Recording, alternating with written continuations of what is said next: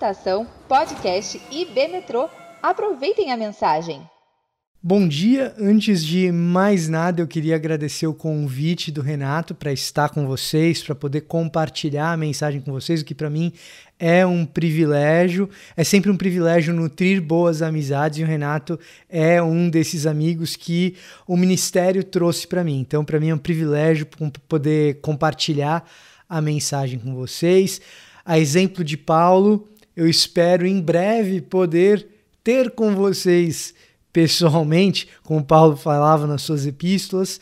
Né? E quero fazer o convite para vocês, enquanto isso não pode acontecer, para que vocês conheçam também uh, o meu trabalho na Igreja Presbiteriana em Alphaville. Vocês podem conhecer virtualmente o que a IP Alpha tem feito. Vocês podem conhecer também uh, o meu canal no YouTube, tem conteúdo teológico lá. Acredito eu, um bom conteúdo teológico para você.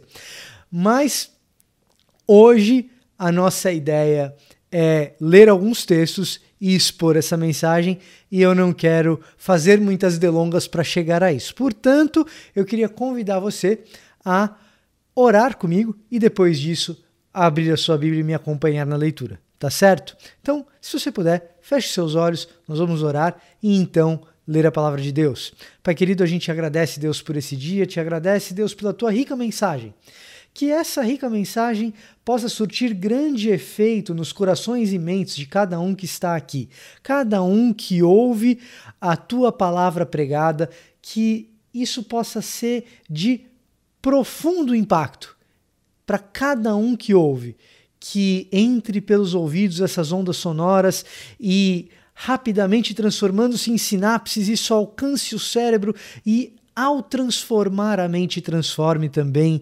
atitudes, e assim o Senhor vá trabalhando esse nosso coração que o Senhor trocou de corações de pedra para corações de carne, circuncidados no coração, para que assim o mundo possa perceber que o Senhor age por meio das nossas vidas transformadas, o mundo deseje conhecê-lo, Pai. Que assim nós também possamos desejar cada dia mais conhecê-lo profundamente e que assim seja agora, por meio da leitura da tua palavra. Em nome de Jesus. Pedimos essas coisas. Amém. Então, queria convidar você a abrir a sua Bíblia. Faz o seguinte: você abre a sua Bíblia aí em duas passagens. E aí você deixa marcadinho, porque a gente vai ficar nessas duas passagens, tá certo? Coisa tranquila.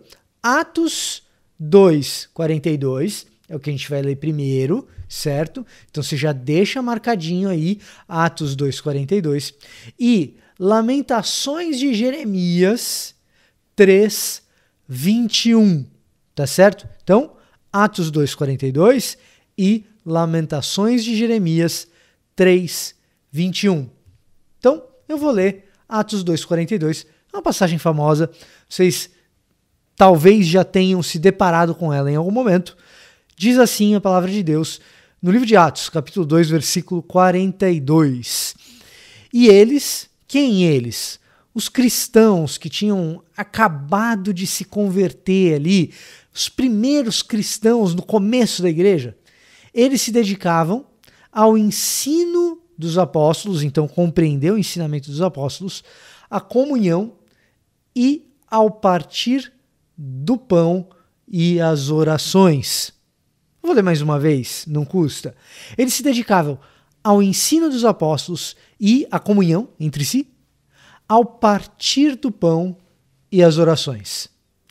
Lamentações de Jeremias, capítulo 3, versículo 21.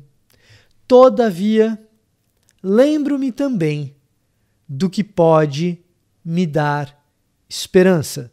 Todavia, lembro-me também do que pode me dar esperança.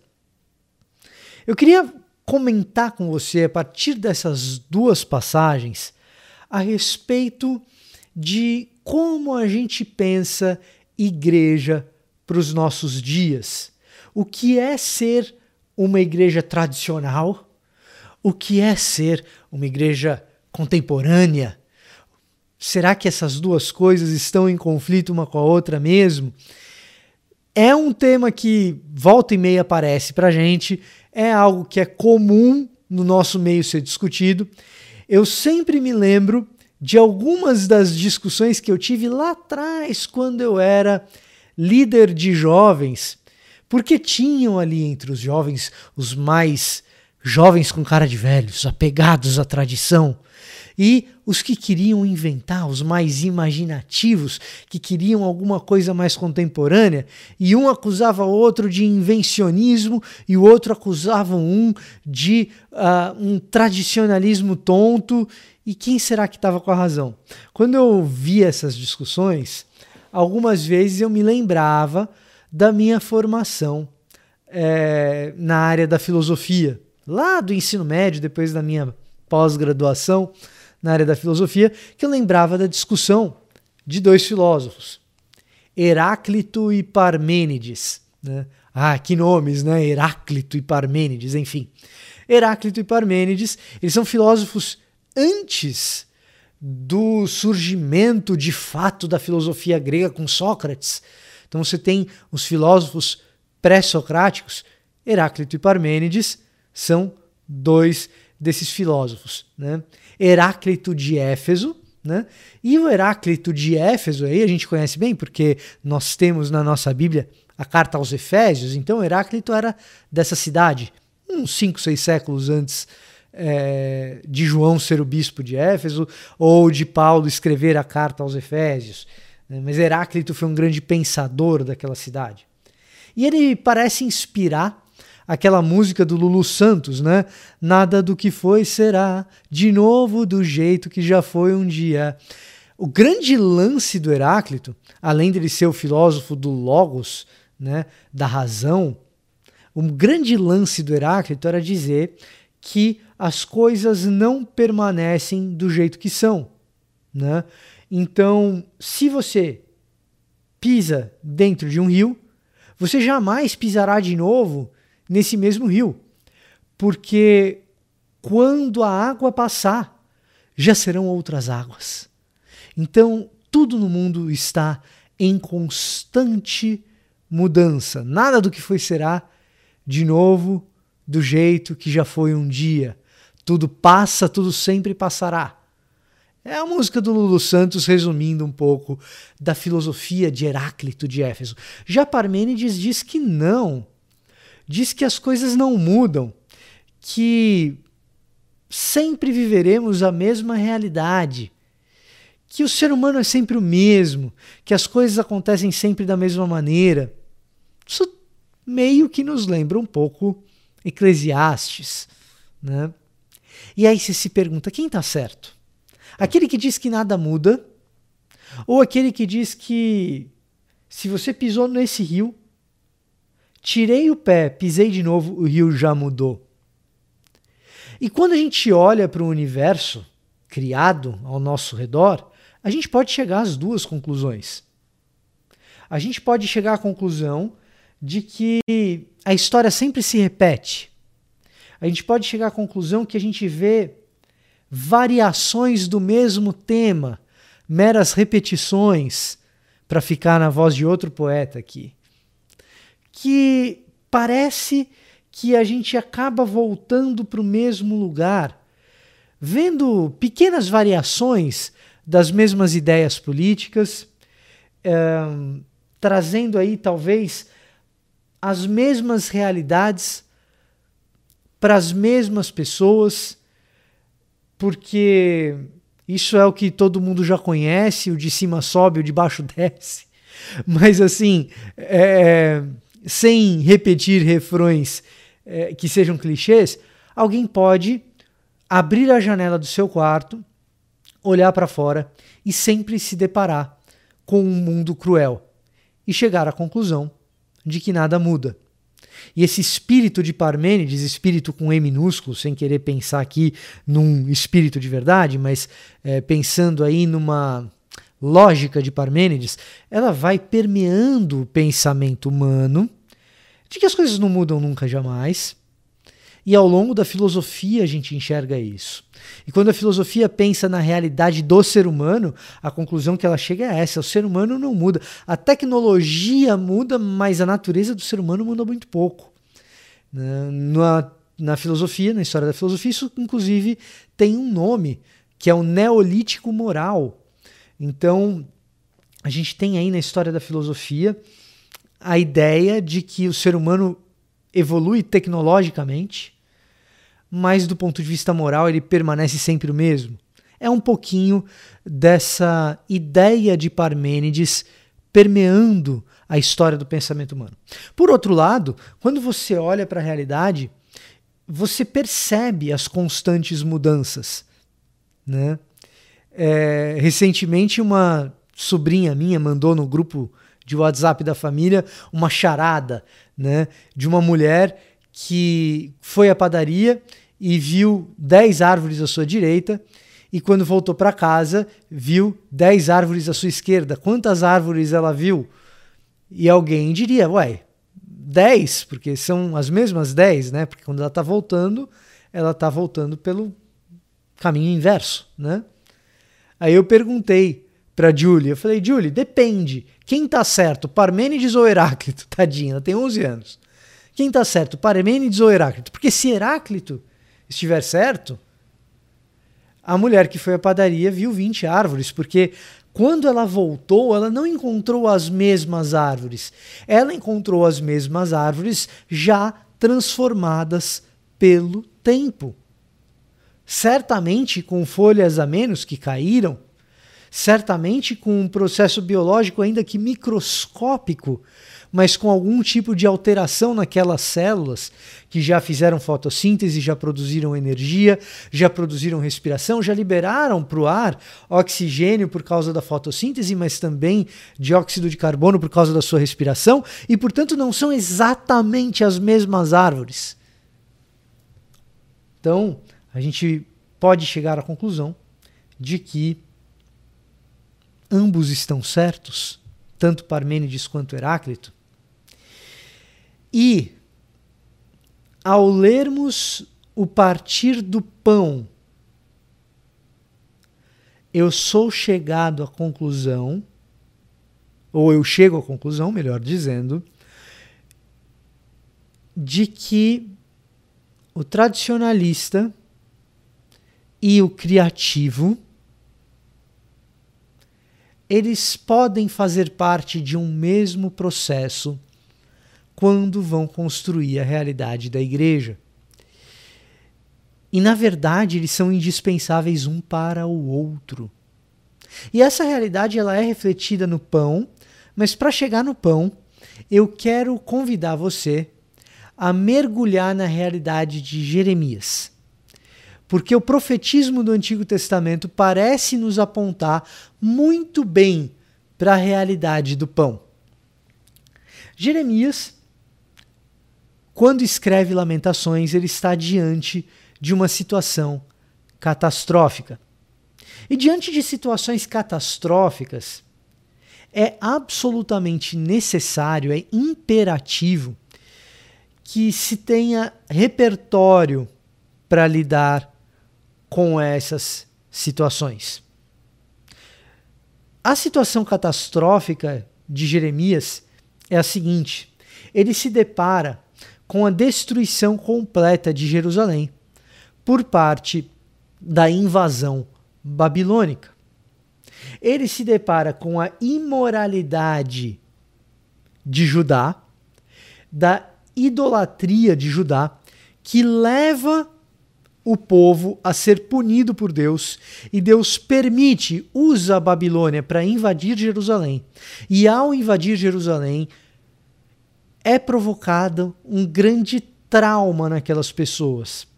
A destruição das muralhas e a destruição do templo leva Jeremias a se deparar com uma grande poeira levantada por essa demolição. E diante dessa poeira levantada por essa grande demolição, só resta a Jeremias lamentar. E daí nós temos as lamentações de Jeremias. ele olha essa poeira levantada pela destruição da muralha e do templo. E diante de toda essa poeira só resta uma alternativa a Jeremias: lançar-se com o seu rosto em direção a essa poeira e com a sua testa diretamente para o chão. E de joelhos tentar encontrar a Deus em algo no meio dessa ruína. E a maneira como Jeremias pensa encontrar algo de Deus no meio da catástrofe da completa destruição é: quero trazer à memória aquilo que pode me dar esperança. Conhecido aí no verso do Diante do Trono, quero trazer à memória aquilo que me dá esperança. Todavia, lembro-me também do que pode me dar esperança. Perceba que o movimento do profeta aqui, ele é um movimento duplo. Para resolver situações de crise, para resolver situações catastróficas, para resolver situações de imensa treva, quando o desespero toma conta de todos e de tudo que nos cerca. Quando o grande projeto da presença de Deus no meio do povo se transforma em ruína, quando Jeremias olha para o templo e o que ele vê é destruição, quando o cheiro no ar é de sangue e os nossos olhos se inundam de morte, o lamento do profeta se volta para Deus, e ao se voltar para Deus, ele olha ao mesmo tempo para o passado e para o futuro. Ele quer trazer à memória aquilo que pode dar esperança. Ele quer trazer para a mente eventos do passado, repertório profundidade, riqueza das tradições, para que, a partir delas, ele possa construir alguma perspectiva de futuro, esperança. Um teólogo do Antigo Testamento influente no século XX e que chega ao século XXI ainda com alguma influência, Walter Brueggemann, vai chamar esse movimento de Jeremias de imaginação profética. Ele olha para o passado. O que poderia dar esperança para Jeremias? O que ele poderia trazer à memória que o encheria de esperança? E o evento do passado que pode fazer com que o profeta pense que a solução é o evento do Êxodo. Ao lembrar-se da comunidade de Moisés que não tinha chance alguma contra o império do Egito, mas que por meio das mãos poderosas de Deus, dos atos poderosos de Deus na história, essa comunidade não apenas vence o Egito, mas se estrutura de um modo completamente alternativo do cruel império egípcio. Então, tudo que se apresenta no Egito, parece que a comunidade israelita, por meio da sua lei, provê algo alternativo, algo subversivo, algo de diferente. Então, se no Egito as terras se concentram nas mãos do faraó e da elite sacerdotal, os sacerdotes, por exemplo, na comunidade de Moisés, são aqueles da tribo de Levi que não têm a terra e a terra é distribuída de maneira mais ou menos equânime entre as famílias, de acordo com a lei de Moisés. E a lei de Moisés provê, inclusive, um dispositivo para que, se houver novamente um período de fome, como aconteceu lá nos tempos de José, e que as terras se concentraram nas mãos de Faraó por causa desse período de fome. Então, se acontecer um período de fome, todo mundo é obrigado a arrendar as suas terras para alguém que de repente não passou, por exemplo, por uma praga que todos os vizinhos passaram. Existe um dispositivo na lei para que essas terras voltem aos seus donos anteriores, o ano do jubileu. Né? Então parece que ali Deus faz o impossível. Um povo muito menor do que o poderoso Império Egípcio consegue a sua própria libertação. E ao conseguir a sua própria libertação, estabelece um código de conduta que, em todos os sentidos, eu citei aqui um sentido econômico, mas no sentido econômico, religioso, social, político, é o avesso dos impérios em volta do que seria a região da Palestina daquela época. É o avesso do Egito, é o avesso uh, da região da Mesopotâmia, os povos sumérios é, e, claro, Babilônia também posteriormente, é o avesso dos povos cananeus. E estabelece-se estabelece ali uma maneira de se viver sublime, como o capítulo 4 de Deuteronômio nos testemunha. Jeremias olha para isso, por estabelecimento desse povo no passado, os atos poderosos de Deus na história, e ele quer trazer esses eventos à memória para que ele possa ter alguma esperança futura. E ao ter essa esperança futura, ele imagina uma nova realidade. Perceba o seguinte: Jeremias aqui está condensando Heráclito e Parmênides. Jeremias aqui está condensando aquele seu amigo super tradicionalista e aquele seu outro amigo super criativo. E ele está dizendo: uma coisa depende da outra. Para que eu possa ter criatividade e imaginação, eu preciso recorrer a algum tipo de repertório. Diante de grandes crises, só é possível providenciar respostas satisfatórias se eu tenho repertório cultural, arcabouço intelectual, capacidade cognitiva, se eu tenho algum tipo de fundamentação para responder a esses momentos de crise à altura daquilo que a crise apresenta para nós, diante do cheiro de sangue e da morte que inunda os nossos olhos eu não posso dar respostas superficiais, eu não posso ser raso como um pires, eu não posso ter um evangelho ou uma mensagem que seja apenas uma mensagem água com açúcar. Eu preciso fundamentar isso nas grandes tradições da história para que eu possa prover algum tipo de resposta minimamente satisfatória.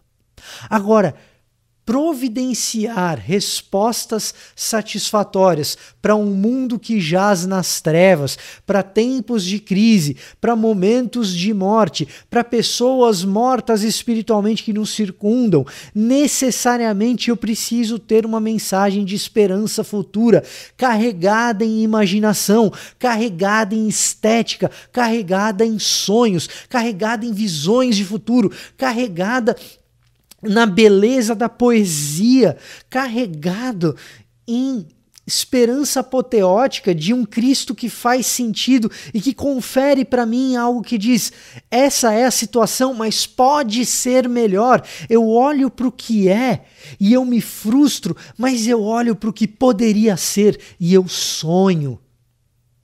Eu quero trazer à memória repertório, intelectualidade, capacidade cognitiva, arcabouço cultural.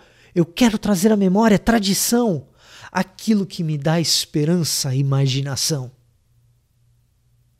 Portanto, ser uma igreja relevante no tempo contemporâneo necessariamente passa por ser uma igreja imaginativa, mas que não pretende imaginar em cima do nada, mas que usa o seu repertório adquirido em santidade para providenciar essa imaginação maravilhosa por meio do Evangelho.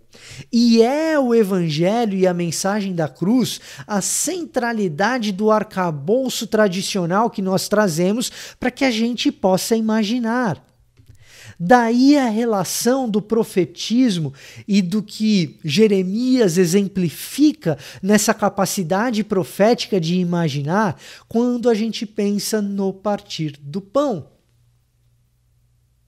A gente parte do pão e a gente rememora, a gente faz isso em memória. Fazer isso em memória de mim toda vez que comerdes do pão ou beberdes do cálice.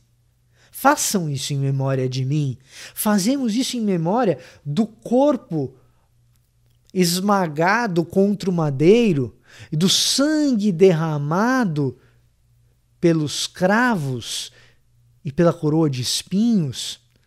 Trazemos à memória essa grande tradição para que tenhamos esperança no banquete futuro, no partir do pão, no futuro escatológico, apoteótico de Cristo Jesus, quando estaremos num grande banquete com Ele e toda dor e todo sofrimento terá fim, porque Jesus coloca uma data de validade na crueldade que vigora até hoje.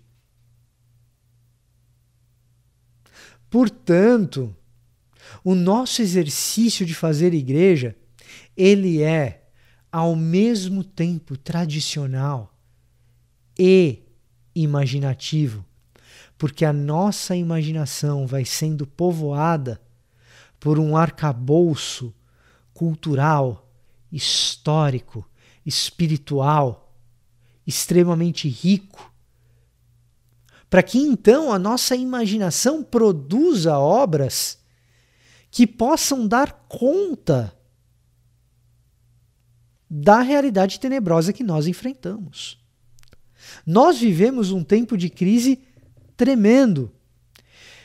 E quando olhamos para a tradição que a igreja evangélica construiu, precisamos rememorar os melhores exemplos para que tenhamos repertório e arcabouço cultural, intelectual, emotivo, espiritual, para que a gente atravesse esse tempo. Um tempo que traz para a gente agonias, dores e aflições na saúde, agonia, dores e aflições na saúde de familiares, dores e apreensões e ansiedades das finanças que nós podemos encontrar por aí, da economia e das incertezas que se avizinham, e quando olhamos para o arcabouço histórico, intelectual, cultural, espiritual do evangelicalismo brasileiro, do protestantismo brasileiro, precisamos trazer à memória gente como Russell Shedd, gente como Ari Veloso, gente como Ronaldo Lidório, gente como Elben César, pessoas que construíram a história do evangelicalismo de maneira substancial para que a gente tenha repertório para responder aos problemas do nosso tempo. Infelizmente, nos anos mais recentes, nós preferimos animadores de palco a gente que produz teologia profunda. A construção estética, ética e, por que não, bíblica que seja profunda o suficiente para responder os problemas que atravessamos. Ao preferir, ao preferir animadores de palco como pregadores, nós demovemos do nosso imaginário as tradições que dão o suporte e a substância para que a nossa imaginação funcione de maneira satisfatória. A imaginação que persiste ao longo da história e da história do cristianismo é aquela que veio carregada de repertório. Certamente nos tempos de C.S. Lewis, houve os animadores de palco daquele período. Nós não os conhecemos. Porque a mensagem pueril deles se perdeu na história mas as Crônicas de Nárnia, Cristianismo Puro e Simples, as cartas a Malcolm, essas persistiram, porque foram obras cheias de imaginação, cartas de um diabo ao seu aprendiz, obras cheias de imaginação, mas carregadas de repertório. Os sermões de Spurgeon, da mesma maneira. a vida e a obra de John Wesley, um homem extremamente espiritual e que na sua espiritualidade carregava um apreço profundo pelo conhecimento. E a gente poderia ficar aqui mencionando muito tempo a respeito de pessoas que ao longo da história do cristianismo fizeram a mensagem do evangelho vingar porque foram capazes de unir substância bíblica, arcabouço intelectual, repertório cultural e bíblico, apreço pelas tradições, para que então colocassem em prática uma imaginação que se transformasse em esperança no meio do caos, em visão de futuro no meio de uma situação terrível. Quando o cheiro que se levanta é de sangue e que tudo que vemos é morte. Quando tudo que está diante de nós é a poeira das ruínas, das muralhas e do templo. Colocamos o nosso joelho no chão, o nosso rosto em terra e trazemos a memória aquilo que pode nos dar esperança. E então, toda vez que comemos do pão e bebemos do cálice, fazemos isso em memória de Cristo Jesus, a quem o Pai entregou de livre e espontânea vontade, para que eu e você pudéssemos ser uma só família, para que eu e você pudéssemos estar em paz com Deus. Eu trago à memória aquilo que pode me dar esperança: a cruz de Jesus Cristo e a sua ressurreição. E a partir daí, podemos construir um repertório e um arcabouço para então imaginarmos o que é ser uma igreja contemporânea, relevante. Gostaria de te convidar a baixar sua cabeça, orar mais uma vez comigo Pai querido, a gente te agradece, Deus, por, por essa mensagem, pela Sua palavra lida. E a gente te pede, Deus, que nós possamos cultivar uma memória vívida dos teus grandes atos poderosos na história. A começar pelo texto bíblico, pela história bíblica, Pai mas também que o Senhor coloque dentro de nós, e te pedimos isso, que o Senhor coloque dentro de nós um apreço pelos teus grandes atos na história, por meio dos teus servos, na história do cristianismo, da expansão missionária, do estabelecimento da igreja no Brasil, e assim possamos rememorar não apenas os exemplos, mas os ensinamentos daqueles que nos precederam. Essas coisas a gente pede e agradece em nome de Jesus. Amém. Deus abençoe vocês, gente. Foi um prazer muito grande estar com vocês, um privilégio. E um privilégio também é, aceitar o convite de alguém tão querido como Renato. É, Marinone, um grande abraço para você. Deus abençoe vocês, viu? Até a próxima, gente.